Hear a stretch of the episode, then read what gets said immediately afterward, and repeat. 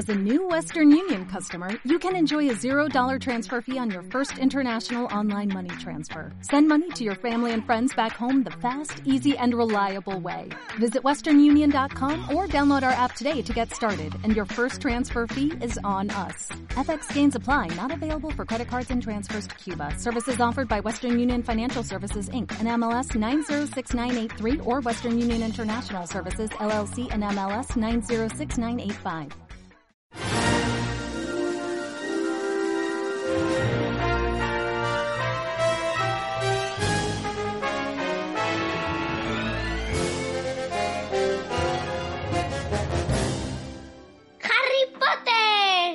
La piedra filosofal.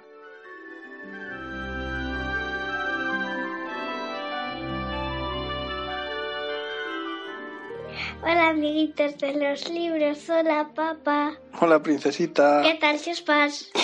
Muy bien, chispas. Con ganas de ver qué pasa, ¿y tú? Sí. ¿Sí? Porque tenías muchas ganas de que Harry llegara a dónde. Ajá.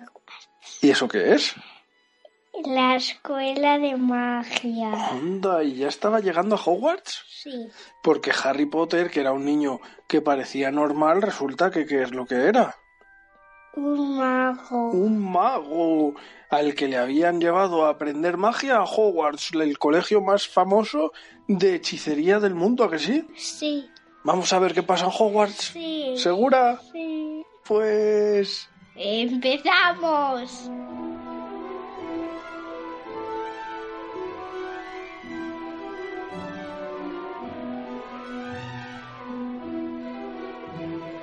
Capítulo 7.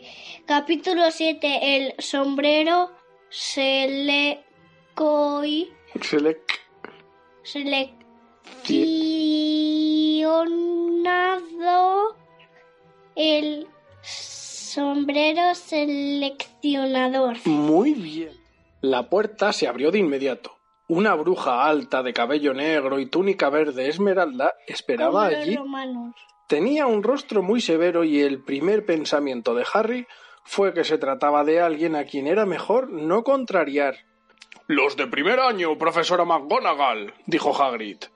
Muchas gracias, Hagrid. Yo me ocupo de ellos. Abrió bien la puerta. El vestíbulo de entrada era tan grande que hubiera podido meter toda la casa de los Dursley en él. Las paredes de piedra estaban iluminadas con resplandecientes antorchas como las de Gringotts. El techo era tan alto que apenas se percibía, Así de alto. bueno, o más, y una magnífica escalera de mármol frente a ellos conducía a los pisos superiores. Siguieron a la profesora McGonagall a través de un camino señalado en el suelo de piedra. Harry podía oír el ruido de cientos de voces que salían de un portal situado a la derecha. El resto del colegio debía estar allí. Pero la profesora McGonagall llevó a los de primer año a una pequeña habitación vacía, fuera del vestíbulo. Se reunieron allí más cerca unos de otros de lo que estaban acostumbrados, mirando con nerviosismo a su alrededor. Bienvenidos a Hogwarts, dijo la profesora McGonagall. El banquete de comienzo de año se celebrará dentro de poco, pero antes de que ocupéis vuestros lugares en el gran comedor, deberéis ser seleccionados para vuestras casas. La selección es una ceremonia muy importante porque, mientras estéis aquí, vuestras casas serán como vuestra familia en Hogwarts. Tendréis clases con el resto de la casa que os toque. Dormiréis en el dormitorio de vuestra casa y pasaréis el tiempo libre en la sala común de la casa. Las cuatro casas se llaman Gryffindor, Hufflepuff, Ravenclaw y Slytherin. Yo sé con Wally. ¿Con cuál? Con Gryffindor. Cada casa tiene su propia noble historia. Ah, no. Cada casa tiene su propia noble historia y cada una ha producido notables brujas y magos. Mientras estéis en Hogwarts, vuestros triunfos conseguirán que vuestra casa gane puntos, mientras que cualquier infracción de las reglas hará que los pierda. Al finalizar el año, la casa que haya obtenido más puntos será premiada con la Copa de las Casas, un gran honor. Espero que todos vosotros seáis un orgullo para la casa que os toque. La ceremonia de selección tendrá lugar dentro de pocos minutos frente al resto del colegio. Os sugiero que mientras esperáis os arregléis lo mejor posible. Los ojos de la profesora se detuvieron un momento en la capa de Neville, que estaba atada bajo su oreja izquierda y en la nariz manchada de ron. Con nerviosismo, Harry trató de aplastarse el cabello. Volveré cuando lo tengamos todo listo para la ceremonia, dijo la profesora McGonagall. Por favor, esperad en silencio. Salió de la habitación. Harry tragó con dificultad. ¿Cómo funciona exactamente la selección? preguntó a Ron. Creo que es una especie de prueba. Fred dice que duele mucho, pero creo que era una broma. El corazón de Harry dio un terrible salto. Una prueba delante de todo el colegio. Pero él no sabía nada de magia todavía. ¿Qué haría? No esperaba algo así justo en el momento en que acababan de llegar. Miró temblando a su alrededor y vio que los demás también parecían aterrorizados. Nadie hablaba mucho, salvo Hermione Granger, que susurraba muy deprisa todos los hechizos que había aprendido y se preguntaba cuál necesitaría. Harry intentó no escucharla. Nunca había estado tan nervioso, nunca, ni siquiera cuando tuvo que llevar a los Dursley un informe del colegio que decía que él, de alguna manera, había vuelto azul la peluca de su maestro. Mantuvo los ojos fijos en la puerta. En cualquier momento la profesora McGonagall regresaría y lo llevaría a su juicio final. Entonces sucedió algo que le hizo dar un bote de un palmo. Muchos de los que estaban atrás gritaron ¿Qué es? Resopló. Lo mismo hicieron los que estaban alrededor. Unos veinte fantasmas acababan de pasar a través de la pared de atrás. ¡Hala! ¡Qué mágico es ese sitio! De un color blanco perla y ligeramente transparentes, se deslizaban por la habitación, hablando unos con otros casi sin mirar a los de primer año. Por lo visto, estaban discutiendo. El que parecía un monje gordo y pequeño decía... Es un monje, una monja. Pero en chico, en vez de una monja, pues un monje. Jamón, jamón, jamón. Perdonar y olvidar. Yo digo que debemos darle una segunda oportunidad. Mi querido fraile, no le hemos dado a Pibes todas las oportunidades que merece. Nos ha dado mala fama a todos y usted lo sabe. Ni siquiera es un fantasma de verdad. ¿Y qué estáis haciendo todos vosotros aquí? Un fantasma con gorguera ¿Qué es y medias. gorguera? Pues no lo sé, como un pantalón. Se había dado cuenta de pronto de la presencia de los de primer año. Nadie respondió. Alumnos nuevos, dijo el fraile gordo sonriendo a todos. Estáis esperando la selección, ¿no? Algunos asintieron.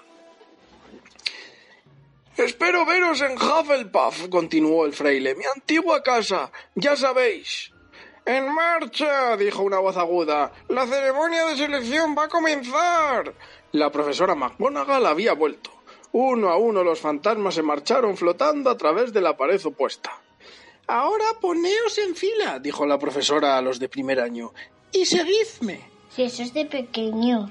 Con la extraña sensación de que sus piernas se habían vuelto de plomo, Harry se puso detrás de un chico rubio, con Ron tras él. Salieron de la habitación, volvieron a cruzar el vestíbulo, pasaron por una puerta doble y entraron en el gran comedor. Harry nunca había imaginado un lugar tan extraño y espléndido. Estaba iluminado por miles y miles de velas que flotaban en el aire por encima de cuatro grandes mesas, donde los demás estudiantes ya estaban sentados. En las mesas había brillantes platos y copas de oro. ¡Me encantan las copas de oro! Al fondo del comedor había una gran mesa ante la que se sentaban los profesores. La profesora McGonagall condujo hasta allí a los alumnos del primer año Vaya nombres, Y- Dios. y los hizo formar una fila delante del resto de los estudiantes, con los profesores a sus espaldas. Los cientos de rostros que los miraban parecían pálidas linternas bajo la luz brillante de las velas. Situados entre los estudiantes, los fantasmas tenían un neblinoso brillo plateado. Es nebrilloso. ¿Qué es niebla? La niebla, pues es cuando bajan mucho las nubes. Muy bien. Foki, ¿Y neblinoso qué crees que es? pues es eh, eh, nublado. Que parecía niebla. Sí.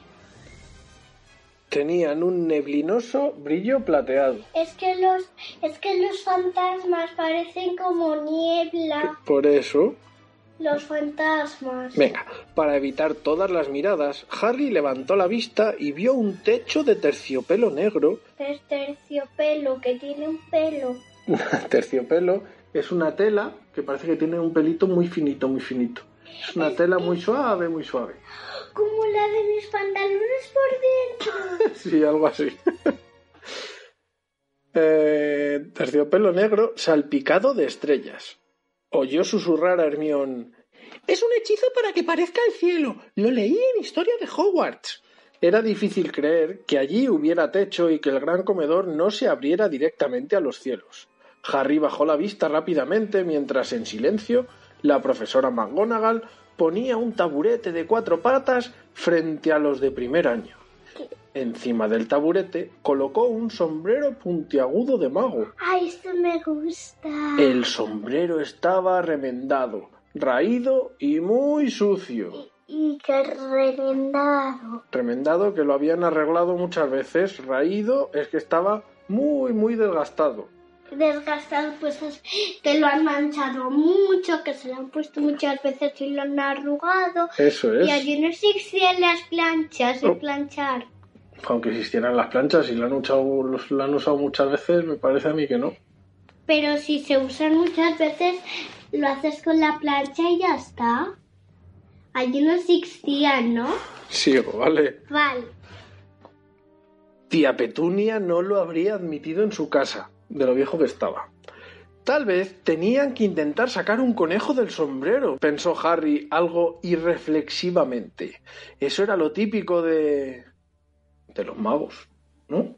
Eh, lo típico, lo típico de los magos que hacen magia. Claro. Pero eso, ellos son magos de magia que, que hacen, pues, convertir como, como Nana en el dibujo de Benny Holly que hace magia. Pero que ella es una hada. Y esto estamos hablando de Harry Potter y la piedra filofo. O sea, que Harry Potter era un mago más poderoso que de sacar conejos, ¿a que sí? Sí, porque eso es un teatro, como si fuera un circo, pero, pero, Vale, venga. pero diferente. Sigo. Un mago, pues es. Venga, que te me lías. Sigo, ¿vale? Que te, te he entendido. Entendido, ¿vale?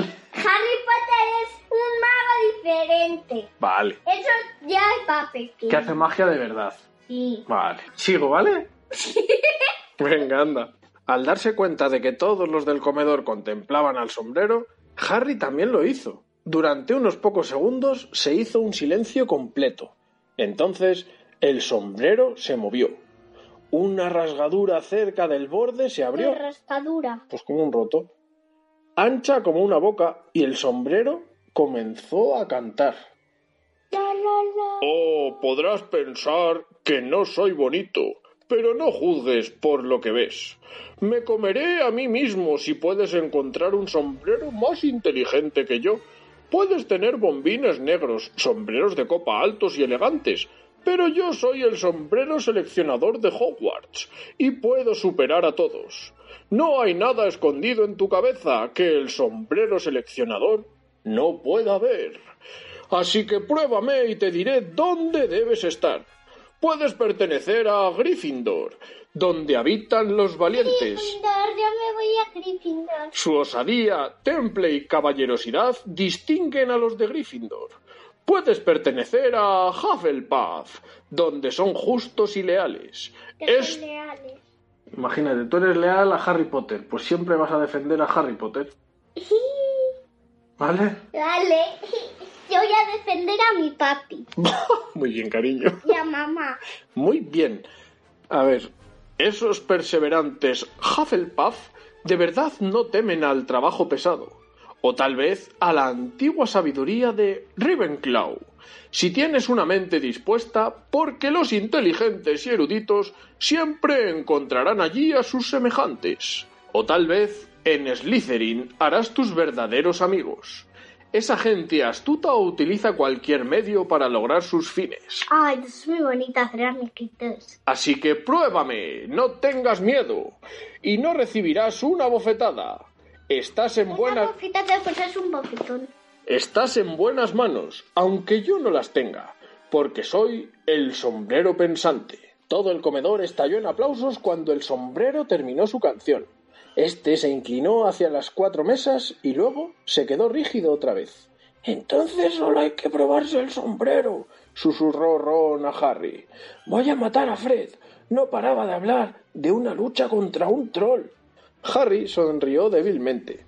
Sí, probarse el sombrero era mucho mejor que tener que hacer un encantamiento, pero habría deseado no tener que hacerlo en presencia de todos.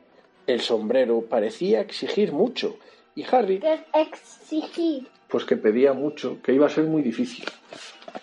Y Harry no se sentía valiente ni ingenioso ni nada de eso, por el momento. Si el sombrero hubiera mencionado una casa para la gente que se sentía un poco indispuesta, esa habría sido la suya. La profesora McGonagall se adelantaba con un gran rollo de pergamino. ¿Pergamino qué era? Pergamino es un papel como muy viejo, muy largo, muy largo, enrollado.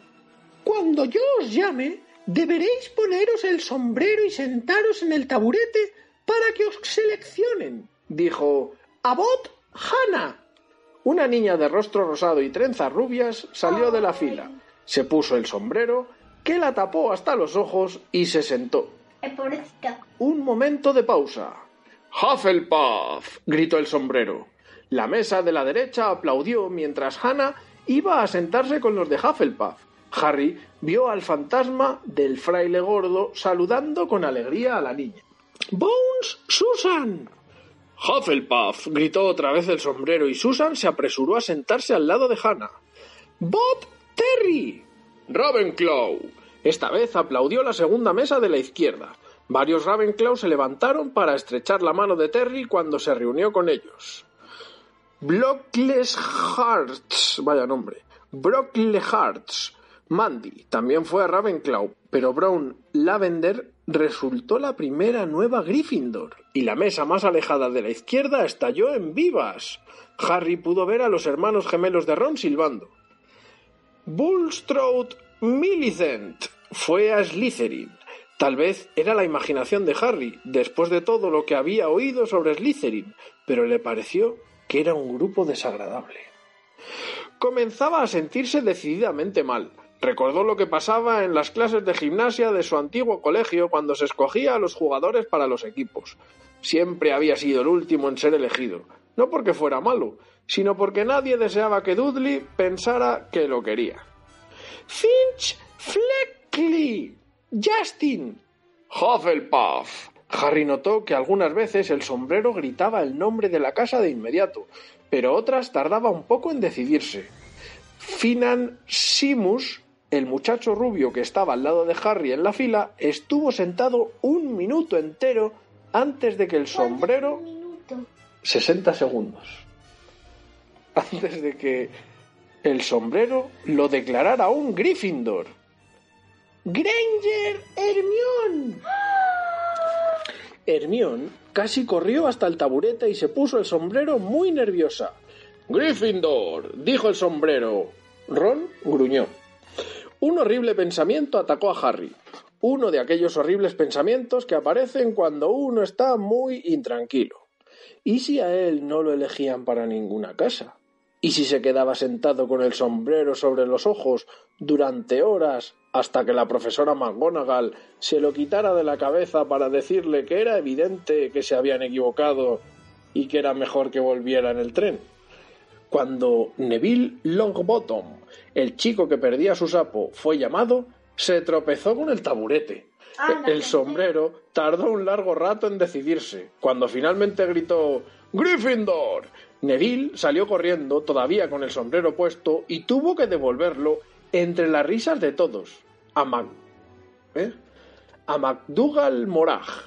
Malfoy se adelantó al oír su nombre y de inmediato obtuvo su deseo. El sombrero apenas tocó su cabeza y gritó Slytherin. Malfoy fue a reunirse con sus amigos Crabbe y Goyle, con aire de satisfacción. ya no quedaba mucha gente. Mon, Not, Parkinson, después unas gemelas, Patil y Patil, más tarde Perks, Salian y finalmente... Harry Potter. ¡Potter! ¡Harry! Mientras Harry se adelantaba, los murmullos se extendieron súbitamente como fuegos artificiales. ¿Ha dicho Potter? ¿Ese Harry Potter? Madre mía, con Harry Potter, Dios. Si es que lo dicen, lo dicen. Pero sí, que lo dicen en el autobús ese, en el, sí, en el autobús ese raro, lo dicen en la en, en Hogwarts. Madre mía, es que lo dicen en todos los lados. Porque era famoso, baja. Joder, yo quiero ser famosa. Venga, a ver qué pasa.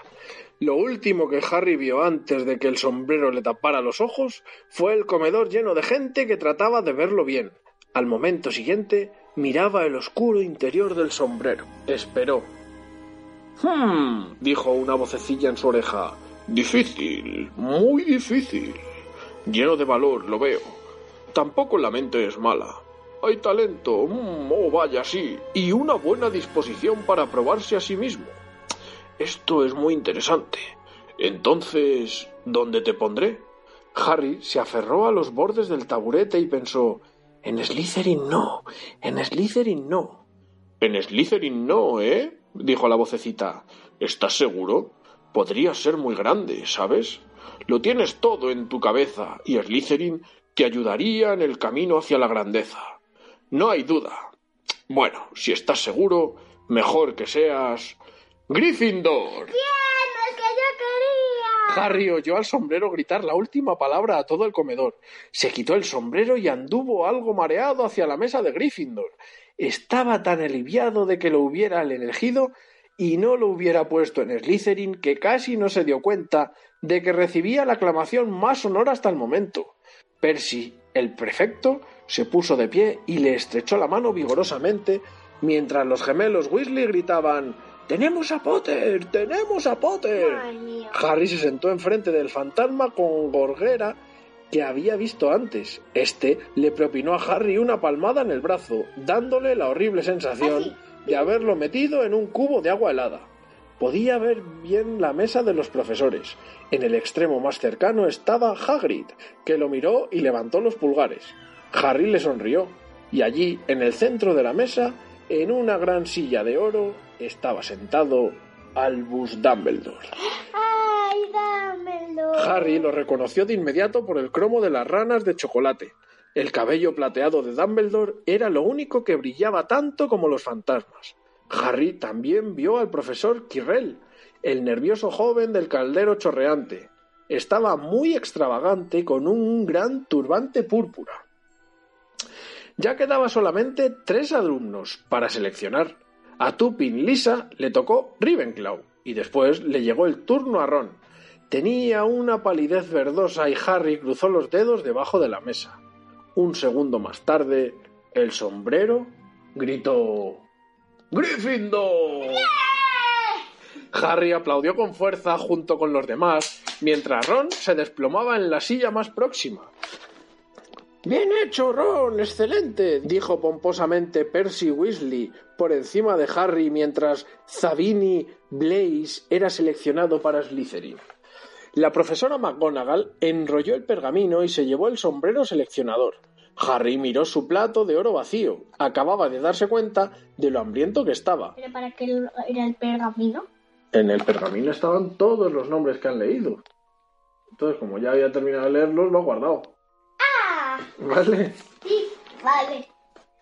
Acababa de darse cuenta de lo hambriento que estaba. Parecía que habían pasado siglos desde las empanadas de calabaza. Ah, Albus Dumbledore se había puesto de pie.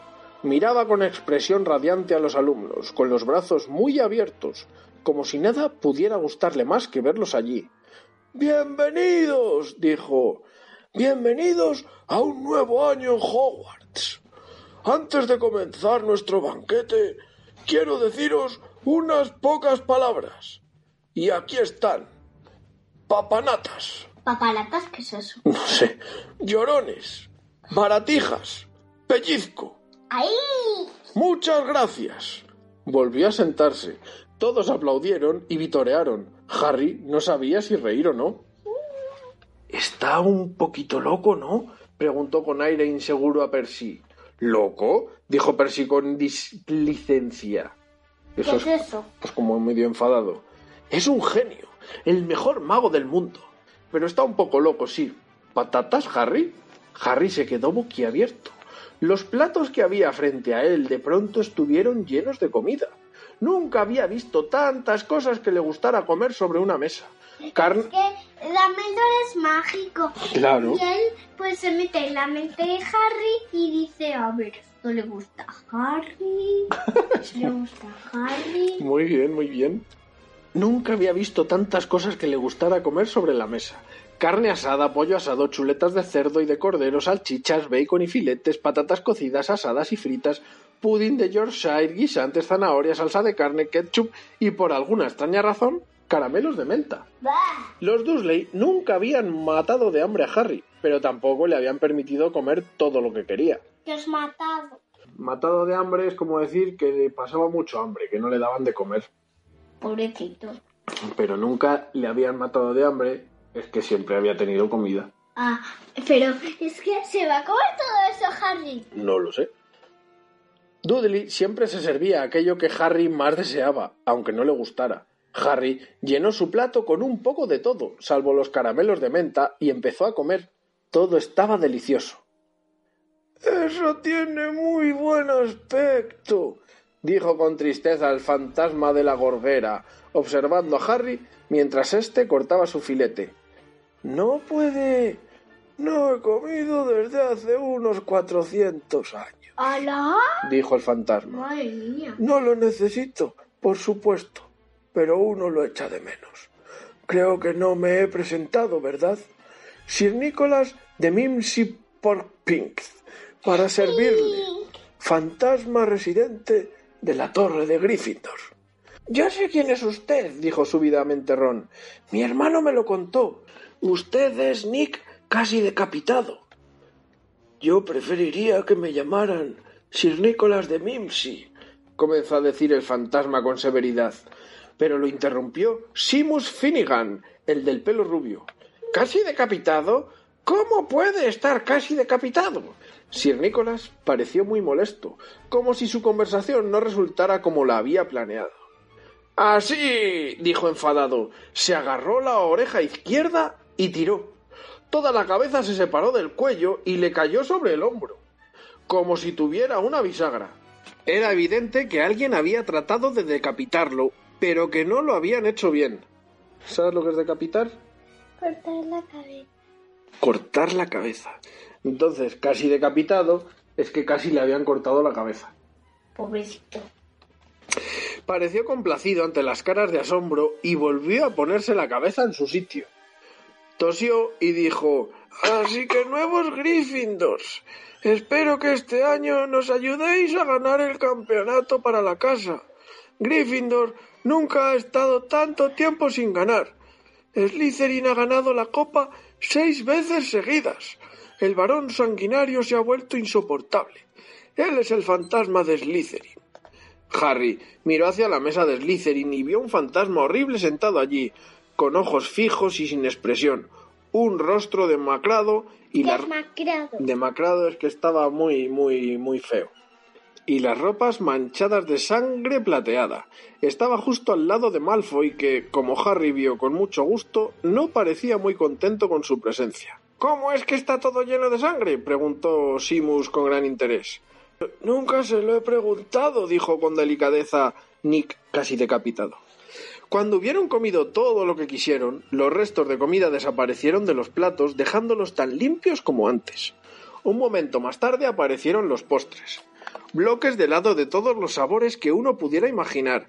Pasteles de manzana, tartas de melaza, pastelitos de chocolate, rosquillas de mermelada, bizcochos borrachos, fresas, jalea, arroz con leche. Mientras Harry se servía una tarta de melaza, la conversación se centró en las familias. Yo soy mitad y mitad, dijo Simus. Mi padre es Magel. Mamá no le dijo que era una bruja hasta que se casaron. Fue una sorpresa algo desagradable para él. Los demás rieron. ¿Y tú, Neville? dijo Ron. Bueno, mi abuela me crió y ella es bruja, dijo Neville. Pero la familia creyó que yo era todo un magel durante años. Mi tío abuelo Algi trataba de pillarme desprevenido y forzarme a que saliera algo de magia de mí. Una vez casi me ahoga, cuando me tiró al agua en el puerto de Blackpool, pero no pasó nada hasta que cumplí ocho años. El tío abuelo de Algi había venido a tomar el té y me tenía cogido de los tobillos y colgando de una ventana del piso de arriba cuando mi tía abuela Enid le ofreció un merengue y él accidentalmente me soltó. Pero, pero yo reboté por el jardín hasta llegar a la calle. Todos se pusieron muy contentos. Mi abuela estaba tan feliz que lloraba.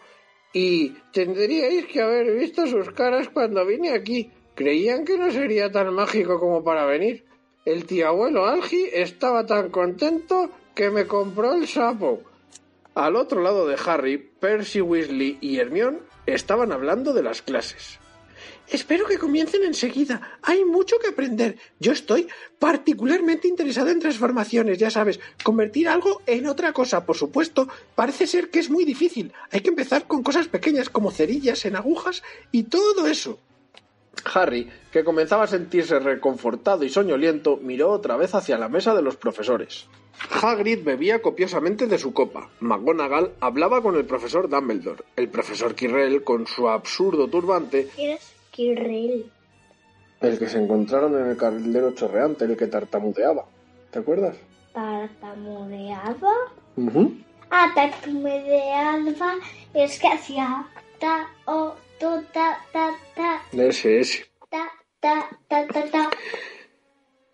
Con el profesor Quirrell, con su absurdo turbante, conversaba con un profesor de grisáceo pelo negro, nariz ganchuda y Qué ganchuda. Nariz ganchuda con forma de gancho, que iba para abajo. Va, como la de Calamardo.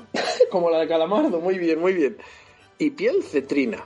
Todo sucedió muy rápidamente. El profesor de nariz ganchuda miró por encima del turbante de Quirrell directamente a los ojos de Harry, y un dolor agudo golpeó al niño en la cicatriz de la frente. ¿Ese es? ¿Sé quién es? ¿Tú crees que es Voldemort ese? Bueno, majo. Porque le tocó aquí. ¡Ay! Harry se llevó la mano a la cabeza. ¿Qué ha pasado? preguntó Percy. Nada. El dolor desapareció tan súbitamente como había aparecido. Era difícil olvidar la sensación que tuvo Harry cuando el profesor lo miró. Una sensación que no le gustó en absoluto. Qué malo. Pobrecito. Oh. Es que esa marca hace mucho daño. ¿Tú crees que hace daño? Pues hombre, si lo tocas muy fuerte te hace daño. Vale, vale. Venga, que voy. ¿Quién es ese que está hablando con el profesor Quirrell? preguntó a Percy. Oh, ya conocías a Quirrell entonces. No es raro que parezca tan nervioso. Ese es el profesor Snape. Su materia es pociones, pero no le gusta. Todo el mundo sabe que quiere el puesto de Quirrell. Snape sabe muchísimo sobre las artes oscuras. Harry vigiló a Snape durante un rato, pero el profesor no volvió a mirarlo. Por último, también desaparecieron los postres y el profesor Dumbledore se puso nuevamente en pie. Todo el salón permaneció en silencio. Solo unas pocas palabras más. Ahora que todos hemos comido y bebido, tengo algunos anuncios que haceros para el comienzo del año. Los de primer año debéis tener en cuenta que los bosques del área del castillo están prohibidos para todos los alumnos y determinados alumnos veteranos también deberán recordarlo. Los ojos relucientes de Dumbledore apuntaron en dirección a los gemelos Weasley.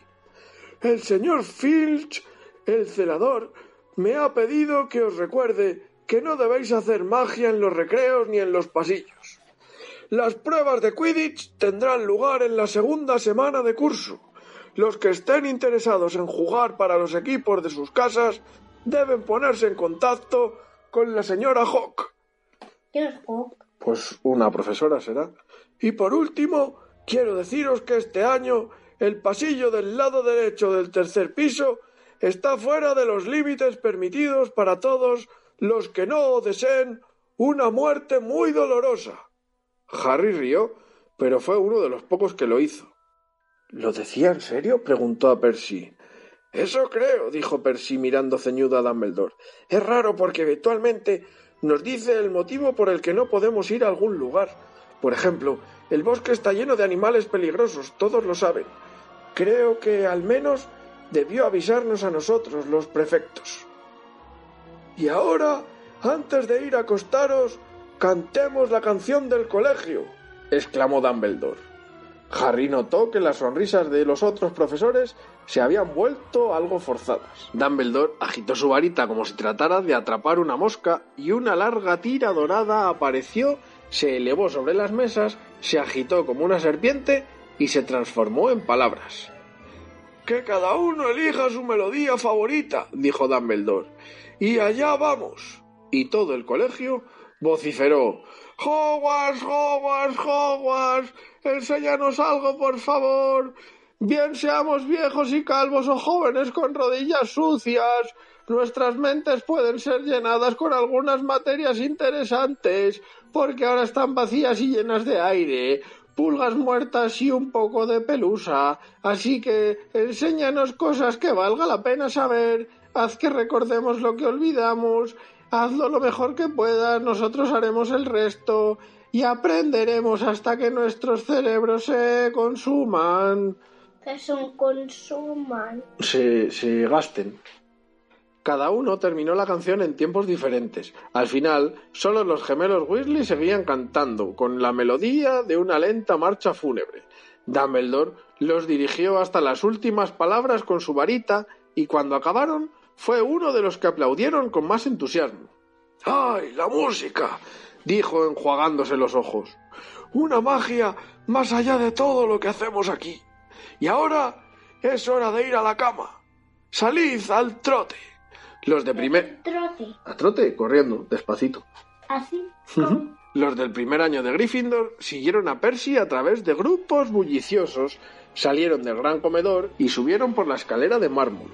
Las piernas de Harry otra vez parecían de plomo, pero solo por el exceso de cansancio y comida.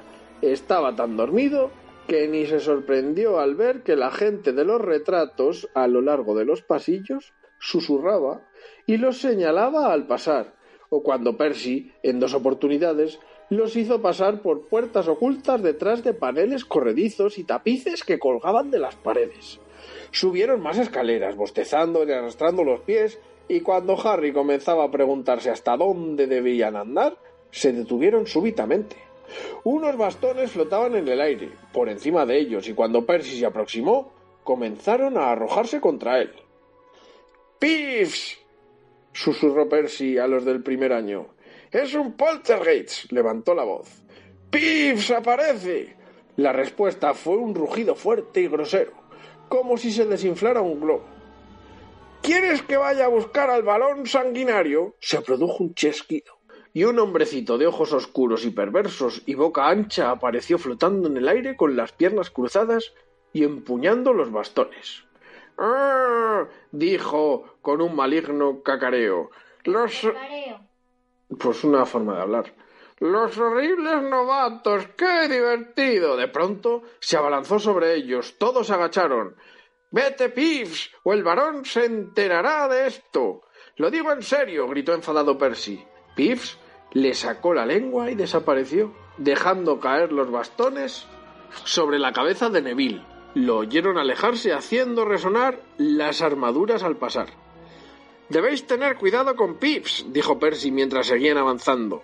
El varón sanguinario es el único que puede controlarlo. Ni siquiera nos escucha a los prefectos. Ya llegamos. Al final del pasillo colgaba un retrato de una mujer muy gorda con un vestido de seda rosa. Córtalo, se dice. no. ¿Santo y seña? preguntó. Caput Draconis, dijo Percy, y el retrato se balanceó hacia adelante y dejó ver un agujero redondo en la pared. Todos se amontonaron para pasar. Neville necesitó ayuda y se encontraron en la sala común de Gryffindor, una habitación redonda y acogedora llena de cómodos sillones. Percy condujo a las niñas a través de una puerta hacia sus dormitorios y a los niños por otra puerta, al final de una escalera de caracol. Era evidente que estaban en una de las torres. Encontraron por fin sus camas. Cinco camas con baldaquín y cortinas de terciopelo oscuro. los que tengo yo de los años. Sí, rojo oscuro. Sus baúles ya estaban allí. Demasiado cansados para conversar, se pusieron los pijamas y se metieron en la cama. Una comida increíble, ¿no? murmuró Ron a Harry a través de las cortinas. ¡Fuera, Scabbers! ¡Te estás comiendo mis sábanas! Harry estaba a punto de preguntar a Ron si le quedaba alguna tarta de melaza, pero se quedó dormido de inmediato. Tal vez Harry. Igual que yo. Tal vez Harry había comido demasiado, porque tuvo un sueño muy extraño.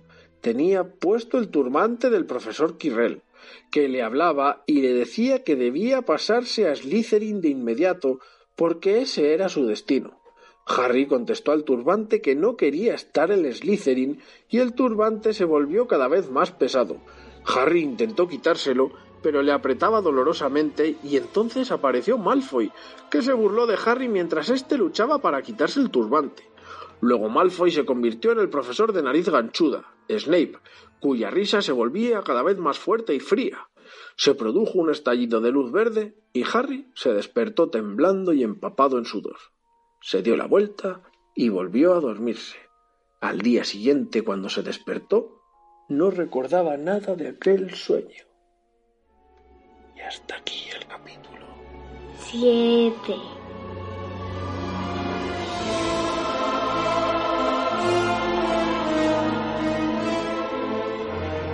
A ver, princesita. No, tú. No, tú. Tú. Esta vez tú. Tú. ¿Qué ha pasado hoy?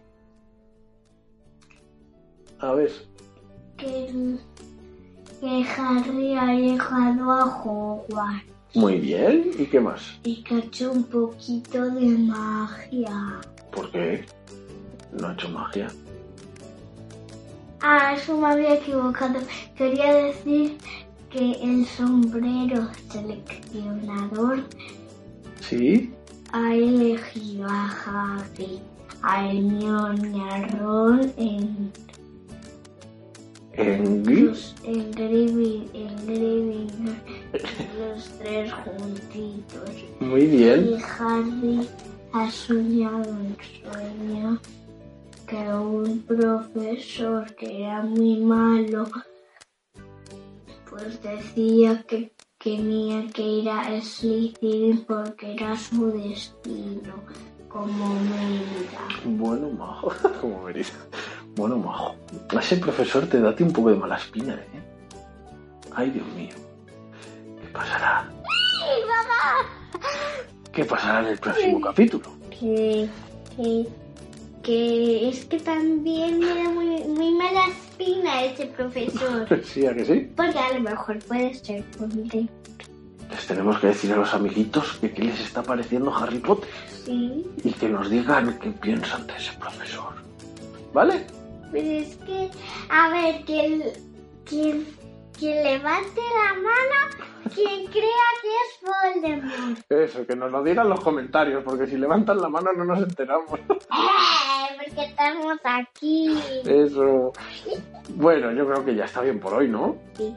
Hasta el próximo. Capítulo tenebroso. Adiós. Adiós, amiguitos. Adiós.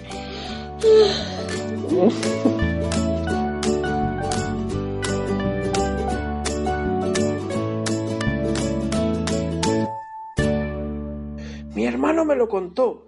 Usted es Nick casi decapitado. bueno, Ron está tosiendo. calla.